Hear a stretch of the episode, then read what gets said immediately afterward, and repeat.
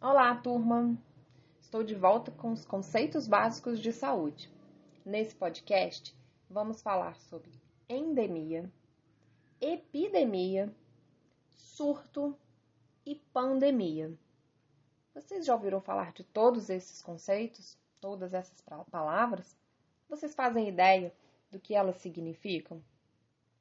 Bom, todas elas estão relacionadas à maneira como uma doença se espalha na população, sendo importante saber diferenciá-los.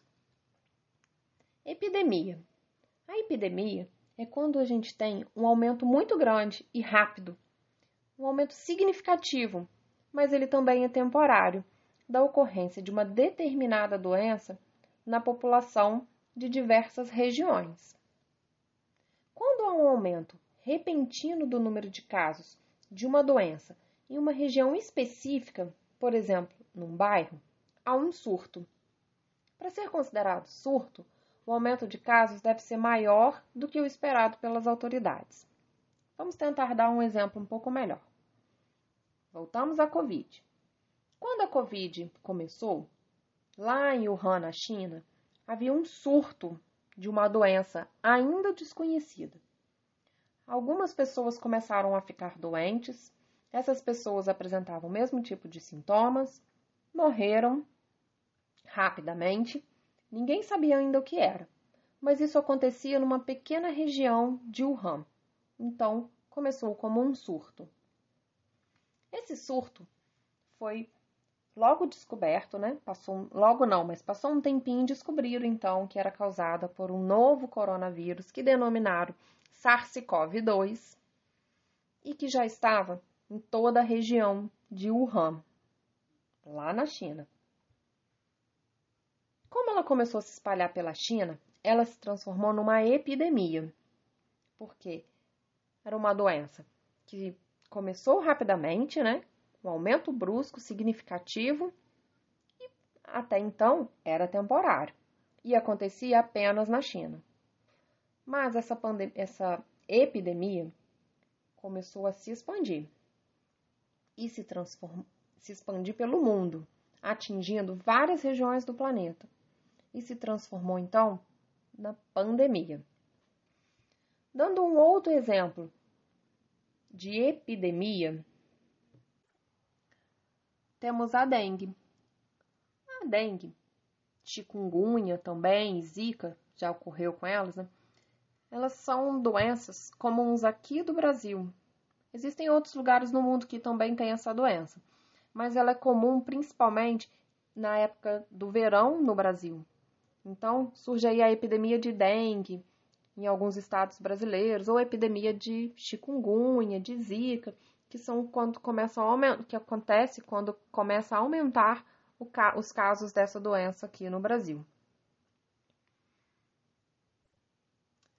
Quando uma doença ou um agente infeccioso tem ocorrência relativamente comum e constante em uma determinada região, ela é classificada como endemia. Por exemplo, a malária. A malária é uma doença que ela é endêmica da região amazônica. O que, que significa isso? Sempre tem casos de malária na Amazônia. Não é muito comum a gente encontrar casos de malária em outras regiões aqui no Brasil, por exemplo. Então, a gente considera que ela é uma doença endêmica da região amazônica. Outros exemplos de pandemia, o outro exemplo bem comum, bem recente, foi uma que vivemos em 2009, que foi a pandemia da gripe, denominada de H1N1, que era uma doença causada por uma variedade de vírus da gripe comum. Os primeiros casos foram, registrados lá no México e em dois meses eles se espalharam pelo mundo, caracterizando como pandemia. Bom, a HN1, H1N1 está mais controlada. Já temos vacina contra ela, inclusive estamos na campanha de vacinação da H1N1, então peçam para os responsáveis de vocês observarem calendário, o calendário de vacinação para saber qual, quando vai ser a vez de vocês se vacinarem, tá bom?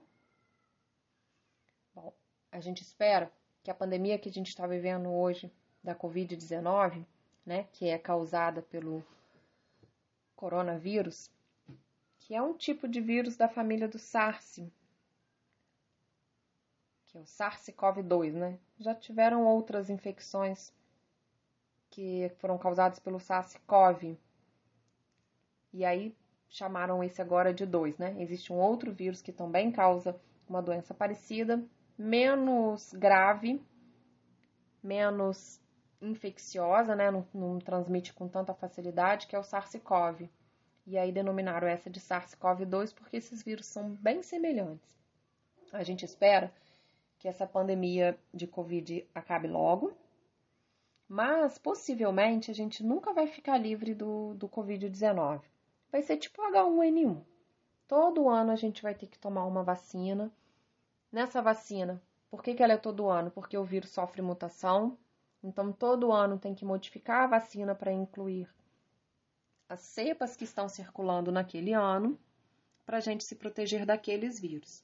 E porque possivelmente também a vacina não deve proteger a gente durante muito tempo, tá bom? Vamos ficar por aqui.